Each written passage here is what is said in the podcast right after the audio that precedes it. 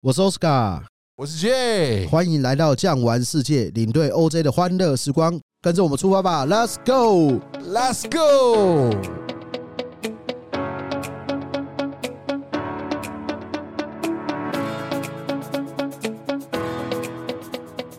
我们今天要骑马，哎、我们今天要去哪里？要骑马， 骑马。对啊，马术最出名的欧洲国家对是不是哈萨克斯坦、哇，萨克斯坦还乌兹别克人、 乌啊兹别克、欸那在欧洲嘛，那在那亚洲吧，中亚、中亚没？有，我们啊要去传说中可能是匈奴人的后代啊，到底是 Hungary 还是 Hungary？ ，Hungary。欸你那样搞得我都不会念了，刚刚犹豫了一秒钟啊！对 啊，啊我们今天就是要去匈牙利啦。对，匈牙利哈，我常常碰到一些匈牙利司机，他说他每天都是 very hungry，他就是从 Hungary 来的。对啊，Hungary 啊，哦，蛮有意思的。我们今天要介绍的是匈牙利的首都叫布达佩斯。对，以前我们的地理课本嗯我还记得，它叫做布达与佩斯，是不啊是？合起来叫做布达佩斯。对，它其实是两个城啊，布达城跟卑斯城，老城新城。对，，刚刚有讲到哈，可能是匈奴人的一个后代，对啊但是其实匈牙利人不称自己为匈奴人，他们自己称为马扎尔人。马扎尔、吉利马扎罗山，这个在匈牙利嘛，兄弟。 那我们来到布达佩斯了以后，你还记得我们会去一个地方叫英雄广场？啊，有有有，那边就列了，好像那个大可汗像的那几个骑马人，有骑点像七个英雄，有可能啊哈。我们今天要讲的匈牙利啊，这个布达佩斯，他们的这个人啊，可能是从汉朝那个时候有听过卫青跟霍去病吗？嗯卫青、霍去病呢，打匈奴嘛，匈奴被打跑了嘛，匈然后嗯奴人啊开始的向西边走。单于夜遁逃。哎，欲将轻骑卒啊。对呀、来，下一句，下一句，我有们就没跑有到念书就看今天的，赶快答出来。大学满弓刀啊啊是是再来，就念完了，哦，就没了，是不是？对啊，就四句啊。这大学满弓刀就最后一句我了就哈。 就会那我们再来考另外一也是念诗的哈，我看们看这个是录益智节目有，没有意思节目？快问快答，我要念第一句，你要念第二句，是也是匈奴的哈。来，誓讨匈奴不顾身，哇，这个真的不会，就念完吧。好，誓讨匈奴不顾身，哇，五千雕锦上无尘，可怜无定河边骨，犹是深闺梦里人。这是陈，陈桃写的《陇西行》，帮你配个鼓掌，不是你要配个马叫声，鼓掌声好了。好不好？好了，不胡 扯这个东西是。那我们呢？哈，讲到呢，布达佩斯，布达佩斯呢，其实我们已经不要把它再想到好像游牧民族那个样子。布达佩斯是一个相当欧化的一个这个城市，对啊，当然了，他扼控了多瑙河嘛，对不对？对，而且多瑙河其实流经了非常多的城市，我相信嗯哼我跟 J 我们都去过。J，你有没有发现一件事情？我觉得布达佩斯有可能是多瑙河所流经的这些欧洲城市最美的城市，没有之一，就是它。怎么说呢？怎么说？嗯你有没有发现它两边的这个建筑其实带有帝国色彩？应该我们都熟悉叫做奥匈帝国，奥匈帝国，哇，当时那个法兰兹约瑟夫，对，哦应该是茜茜公主在的时候，对让她变成奥匈双元首。以前是奥地利帝国啦，对。那后来匈牙利因为茜茜公主的一个关系，对他从巴伐利让亚他嫁过来之后，在匈牙利住了非常长的对时间然，后让她独立，然后变成说奥匈双元首式的一个帝国。没错，所以，我们如果说到维也纳，我们会说所谓的帝国风情。双元帝国风情。对那我们到达这个布达佩斯了以后，同样我们也会看到帝国风情的城市，但是两者之间有个更大的一个差异。维也纳这个城市，它多瑙河没有真正穿过城市的中间，但是呢，布达佩斯啊，多瑙河流经了这个城市，并且把它分成为了所谓布达跟这个佩斯。那这样，我相信你也有坐过这个多瑙河的游船，你喜欢啊，在布达佩斯坐早上的，就是天亮的时候还是晚上的？我喜欢做这个日落左右的，哎，为什么？对，因为它整个城市啊，这个日渐西垂的时候，整个河岸两边的灯打起来，尤其经过帝国大厦的时候，哇，真的是堪称欧洲第一流的夜景，也不为过。我想象中这种游船呐、啊景色最好的可能也就是有巴黎的塞纳河跟布达佩斯了。我觉得我说实在话，巴黎哈、塞纳河可能还稍微逊色一点，那刚刚呢，这里讲到差不多日落的时候，那时候去做这个游船，其实有一个优势，应该是我们可以看到三种景色。怎么说三种景色呢？嗯哼，天还没黑的时候，一种景色；哦然后呢，有点这个日落的时候呢，如果说它的天气够好，是然后呢没有太多的云雾，然嗯后这个光啊打到刚刚说到这个议会大厦啊啦、慢慢嗯黑渔夫起来，堡，它是这个光打上去是金色、红色的，是然后呢，再做一段了以后呢，等到这个太阳真正下山，下山了以后呢，两边的灯光打起来，哇，三种美景一次看嗯到，这个感觉是真的相当的一个这个不错的哦。对，所以有的人说布达佩斯的夜景算是欧洲很知名的，当然是河岸的两边呐、这个从不管是比较山上的渔夫堡，或者是我们走到这个锁链桥，啊，对对对，对，或者是到了国会大厦没这边错，都可以看到很棒的景致。没有错。而且呢，我觉得哦，布达佩斯哦，还有另外一个迷人的所在，它有个教堂，我觉得得这个教堂哦，相当的一个漂亮，那就在渔夫堡附近，它叫马提亚斯教堂。哦，马蒂亚斯，它这个马提亚斯教堂呢，它就矗立在布达佩斯的这个山头上。其实他们当时建的时候也是因为这个缘故，是因为它高，它俯瞰了整个布达佩斯的一个这个景致啊，好像是它的神权啊，凌驾于整个军权，有一种那种军权神授的一种感觉。哦，哦马提亚斯教堂往下看，那渔夫堡那边，我们也可以整个鸟瞰布达佩斯的这个河景啊、山景啊等等。那我们呢，哦，除了这个景致以外呢，最你有没有去过中央市场？有啊，哇，它算是一个比较现代规模，而且也算是一个示范市场，就是环境非常干净。也对，而且东西、光线、动线等等都很符合现在我们的逛市菜市场的需求。哦，再来里面呢，他们有卖这个匈牙利特别有名的第一美食，是某一种酱吗？对，某一种酱啦，啊，某一种禽类的吗？没错，哎、那个叫做鹅肝酱吗？鹅 肝酱，哎呦，这一 A 一 B 我们答对了哈。没错。通常啊，很多台湾朋友现在去啊，还是要稍微跟他们说一下，这个鹅肝酱啊，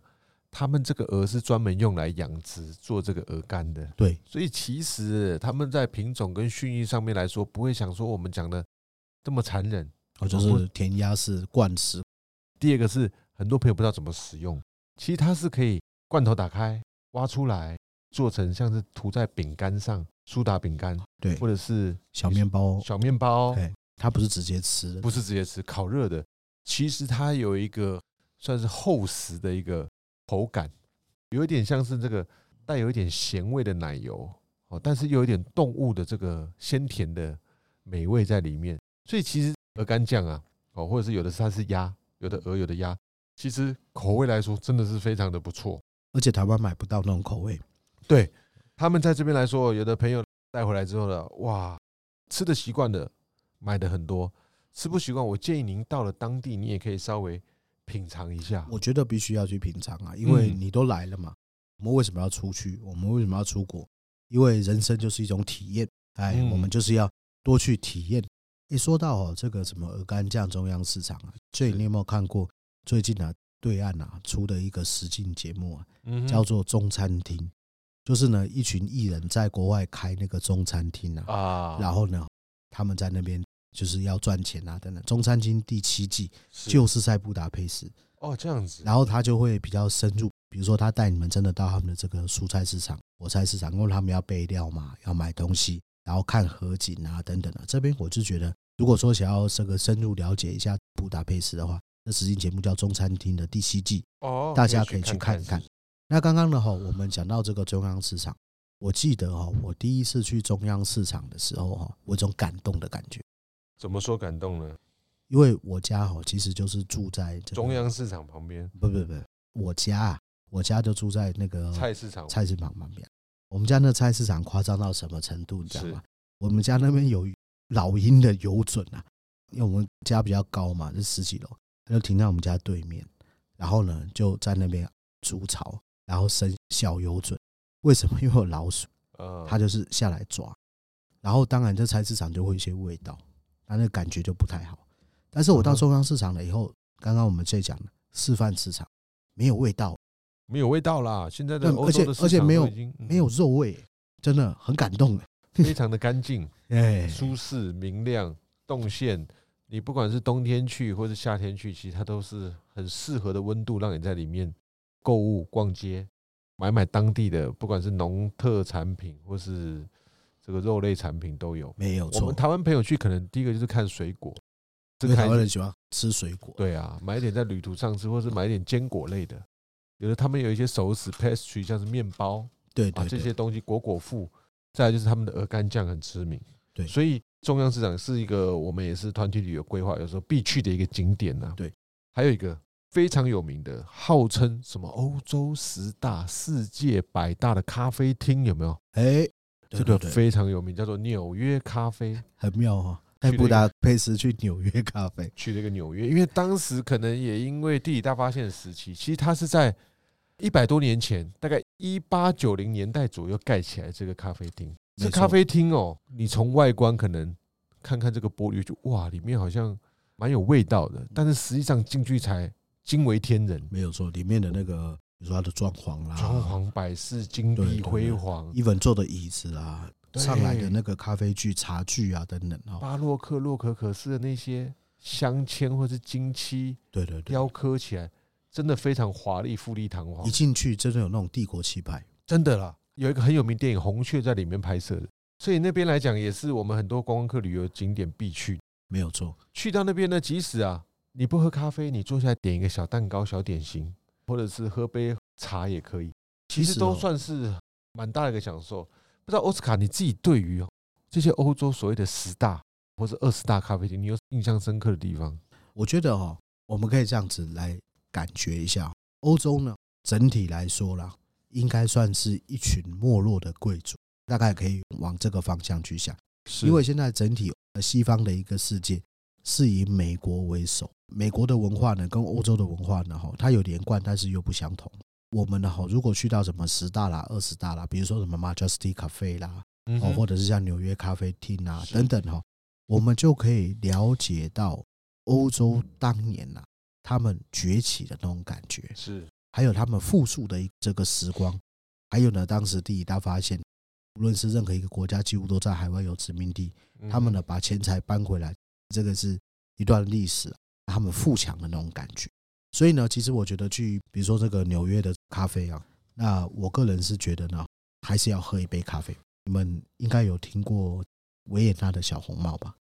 小红帽咖啡非常知名哦。，对，那维也纳的嗯这个小红帽咖啡呢，嗯，其实奥地利跟匈牙利曾经是一个国家，所以兄同弟之邦。其实不是兄弟之邦，应该是匈牙利被奥地利统治了。奥地利呢，它同样也把这个咖啡文化传递给了匈牙利，所以呢，一样帝国的风采风光，我们可以去里面这个品尝一下。那其实呢，这也你有没有发现一件事情？我们到很多的这个欧洲国家吃东西，尤其是台湾的客人，台湾客人吃东西呢，会有个特殊的一个口味，因为我们其实是一个封闭型的海岛世界，所以我们吃的东西会跟其他的国家不太一样。那我们在匈牙利这边，你有没有觉得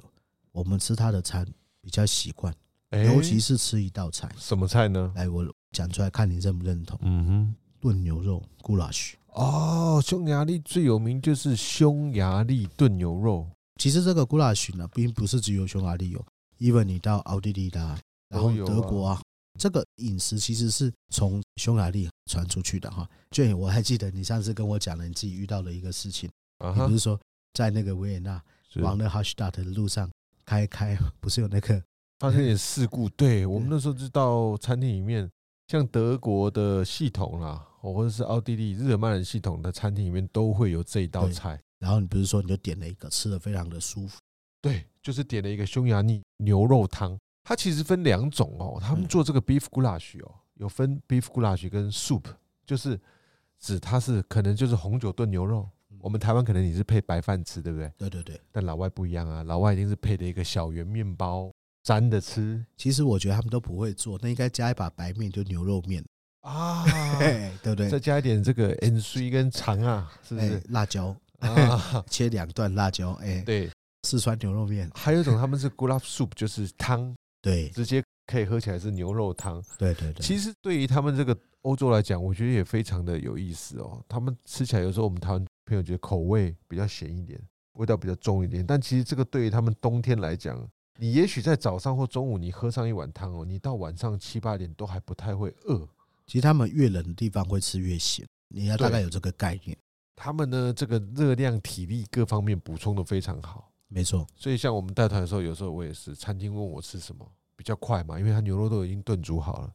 它只要盛出来，再配上个面包或者是白馒头，有一种叫哎 dumpling，当嘛不灵，他们就那边东欧都吃那个那东西就好。啦。赶快吃完就可以再去服务我们团体的贵宾，所以没错，在这过程当中，加上它又比较止饿，有没有？对对对因，为蛋白质嘛，牛肉嘛，它哎比较能够长时间让我们便于工作，所因以为我其们实走路啊，对我觉得很有效率。尤其是冬天哦，没你错那个如果说白天哦，养生吃一点什么优格啦、加上你那个麦片啦、或者是谷片，吃了以后你吃两口出去，三分钟就冷了，对，马上那个体温就降下来。但是对你如果吃那古拉许那个比较嗯 rich 的东西，吃了以后，它可以维持你身体的一个热量。是啊，有时候觉得吃那个东西，哎，既能够迅速有效率，而且又可以蛮适合我们出门在外的一个饮食啦。我一直很喜欢一句话：“是一方水土养一方人。”他们这边为什么会吃这个东西，它都是有道理。啊，说到这个古拉许，然后呢，说到这个布达佩斯，其实我还想要跟听众朋友再介绍一个很有趣的一个地方，我个人是很喜欢去。啊，那所以有没有去过马术村？马术村哦，印象中我们有的团体会安排我们朋友去看一下马术嘛。对，相传啊，他们这个也是啊，拓跋西征成吉思汗把这个马术骑马技术从我们中原蒙古带过来，没有错，然后一路上呢就把这个马术啊，从我们的你说匈牙利也好，从我们的奥地利也好，慢慢就传入了欧洲的社会。其实所谓真正的马术是从什么时候开始，你知道吗？有一个东西跨时代的发明，马凳，马镫就是那个两只脚穿进去那个马凳。是是是，你要想想看，在没有马凳的时候，没有什么马术，你要怎么演、怎么摔、怎么弄，没有办法嗯是。那为什么蒙古能够啊西征啊这么厉害啊？终于开始什么蒙古骑射、射箭啊，或者是以前没有所谓的马刀啊，因为没有马凳，你想想看，你挥马刀你就连人带马摔下来，所以嗯马刀的一个发明是蒙古，他们就是发明了这个跨时代的东西。对，叫双脚马凳，原来是单脚马凳。那单脚马凳是帮你上马的嗯哼，哦，但是你骑骑骑，你要夹着马肚子，然后骑到战场，然后大家下马打仗，因为没对办法骑嘛。所以说到这个马也蛮有意思的哦。如果以整个历史上来讲啊，其实第一个世界上用马来作战的，我认为还是我们华人。当时战国的赵国就有，呃因为那个秦始皇秦朝当也时有对坑杀了一群这个全部是马跟人一起的合葬种，当时的赵国就有马术的骑兵出现了。对，到了后期呀、他们拓跋西征的时候也是哦，当时蒙古人就是一个士兵是牵了三匹马，对，一匹马是在后面预备战争冲刺使用，一匹是平常在骑乘的，然后第三匹是载物资，对，所以他们就这样子浩浩荡荡从中原直接过来了。所以啊，整个马术村的表演啊，哎、我们奥斯卡，你看完之后你觉得如何？其实刚刚讲到嗯蒙古的这个马，他们经过阿拉伯了以后呢，他们又带了一匹马，这是叫突厥蛮马，因为蒙古马比较矮，是，打仗的话，欧洲马比较高，所以呢，他们打过来是带四匹马。那讲到呢，这个第四匹马也就是突厥蛮马。那我们在马术村看的就是突厥蛮马的表演，高大然后呢，骏，什么叫骑骏马？然后呢，在这个马术村里面，他会做几个表演呢。首先呢，吼，骑马射箭，我们常常会说骑马射箭，哎，是，你站着都射不准了，骑马还要射得准。嗯真准。我个人啊，我的父亲啊，有去看过这个马术表演。他回来了以后，我爸爸就跟我说：“哎、世恒呐，哎呀，我的本名啊世恒呐，哈、他这个穿的跟清兵一样啊，就是清朝的士兵一样。”我说：“对，嗯因为他们都是这个游牧民族。”那除此之外呢，哈，他们还会在马术的时候呢，特别介绍他的一个让匈牙利独立的女性，也就是我们刚刚讲的茜茜公主。这茜茜公主出来骑马的时候，真的是当时欧洲贵族骑马的一个这个风采。典范，她算是新时代的女性，对，但是呢，他们骑马的时候并不是跨坐的哦，而是怎么样？两条腿是放在同一边，侧坐的。哦，你看啊双脚骑，跨坐都不好骑。当时的女性要怎么样？比较优雅，两脚放在一边侧骑。当然，我们看到马术表演，这都是专业的马术老师，所以他们可以这样双脚。听说啦，在欧洲早期，他们女性也要这样侧身坐嘛，是但是实在是不会骑啊，怕会摔下，所以他们还是跨坐，但是另外一条腿用裙子遮起来，另外一边装上一一只假腿，那他们真是有很好的一个这感觉，真的，车座是要开罚单的啊、那个是摩托车，哦，没有啦。然后呢，我觉得在马术村玩了以后，吃一个我觉得很棒的东西，嗯一，个 buffet。你有没有发现一件事情？嗯我们在欧洲吃很多鸭，鸭嗯很多，对，水禽那你吃鹅吗？鹅好像比较少吃哦，比较少但是吃，鹅就会在这个马术村吃到烤鹅腿，烧鹅鹅腿，哎，哦那个鹅腿赞，有加那个葱油吗？我还白斩的嘞，啊，哎烤的啦，啊哦烤 的烤的，的，但是它那个整个就是真的很像他们游牧民族。我们说我们到北欧吃海盗式，是是啊，是，吃虾、吃鱼、吃什么？这边的吼，游牧民族是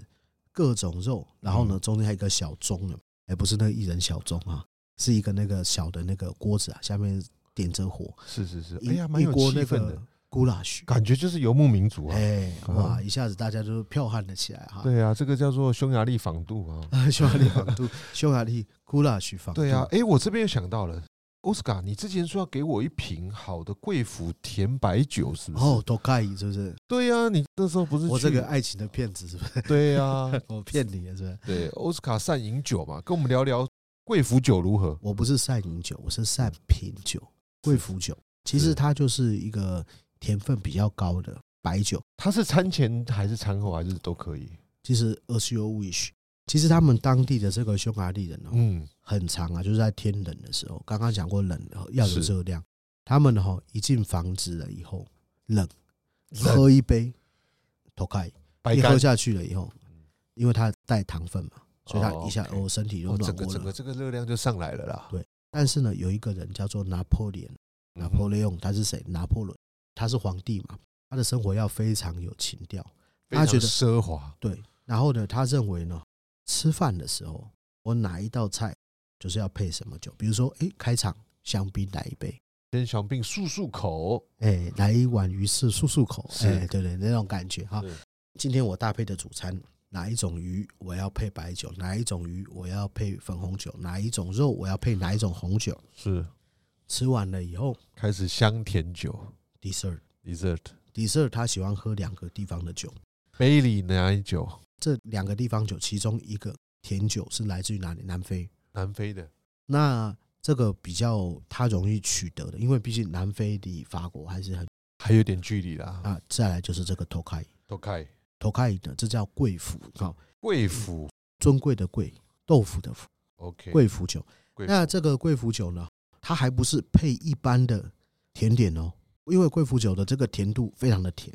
所以呢，你要吃的这个甜点呢，必须要 match 它的甜度，不然的话呢，你吃的这个甜点太甜，贵腐酒没味道；你喝了这贵腐酒太甜，这个甜点怎么样？没味道。所以以呢，它要吃比较怎么样偏甜的一种这个 dessert 一种这个甜点。嗯也给它 match。那如果以现代来讲的话呢，吃贵腐酒，如果说是比较高级的一个餐厅来吃的话呢，哈，会搭配冰淇淋。现在的是吃冰淇淋，那一般的甜点蛋糕啦，或者是像是巧克力带苦味的这种蛋 糕的话，就不太适合。那个等一下下班了以后，一起来我家去拿好了。哈哈哈哈对啊所以这边来讲，就有这个非常有名的，算是香甜酒。这个其实也是我们台湾呐、朋友们接受程度比较高的一点。对，其实我们台湾人哦，出国去喝酒，他会问你说你要涩的啦，你要 dry 的啦，哈，对还，是 more sweet。那你如果跟他讲说我要 sweet，那他会有点犹豫啊，他会觉得这个酒我是要随餐来，还是饭后甜点来？哦，这个就有略有不同了。，对，那我通常都会跟餐厅说，我们的习惯不一样，你就随餐来。随餐一起来。，对，然后他们就觉得为什么吃牛排会喝这种酒？我就说你不要管我们，就像是你们为什么不喝高粱一样，各有各的风土民情，反正是是我就喜欢这时候喝嘛。不过呢，贵腐酒它真的不适合跟主餐一起，它都比较后段，就是说，对哎，跟着甜点来，然后呢，一人一小杯，喝起来呢是算是相当一个的不错。一整餐一个完美的据点，对不对？对，而且喝完了以后，其实贵腐酒的这个趴数是比一般红白酒来的高。刚好就哎、洗洗可以稍微休息一下了。哎，对对对对，那个喝起来呢，感觉蛮不错的。而且像是我们在做一个比较，有一个酒叫波特酒，葡萄牙的那个波特酒，哦，普通那个也是甜的、啊，但是有人觉得波特会有个带橡木桶的味道，不太喜欢。加味葡萄酒。对对对，那呃，托卡伊就不会有这个问题，对它喝起来就是很滑顺。喝了以后呢，感觉就可以进梦乡哦，刚刚，好 happy ending。哎， 这样啊，那个时间过得很快，我们这一集可能到这边又要告一个段落了哈。是是是，各位亲爱的听众，如果喜欢今天的内容，记得订阅，也欢迎留言告诉我们你想听的国家主题。感谢您的收听，我们下期见，拜拜。拜拜。节目由巨匠旅游制作播出。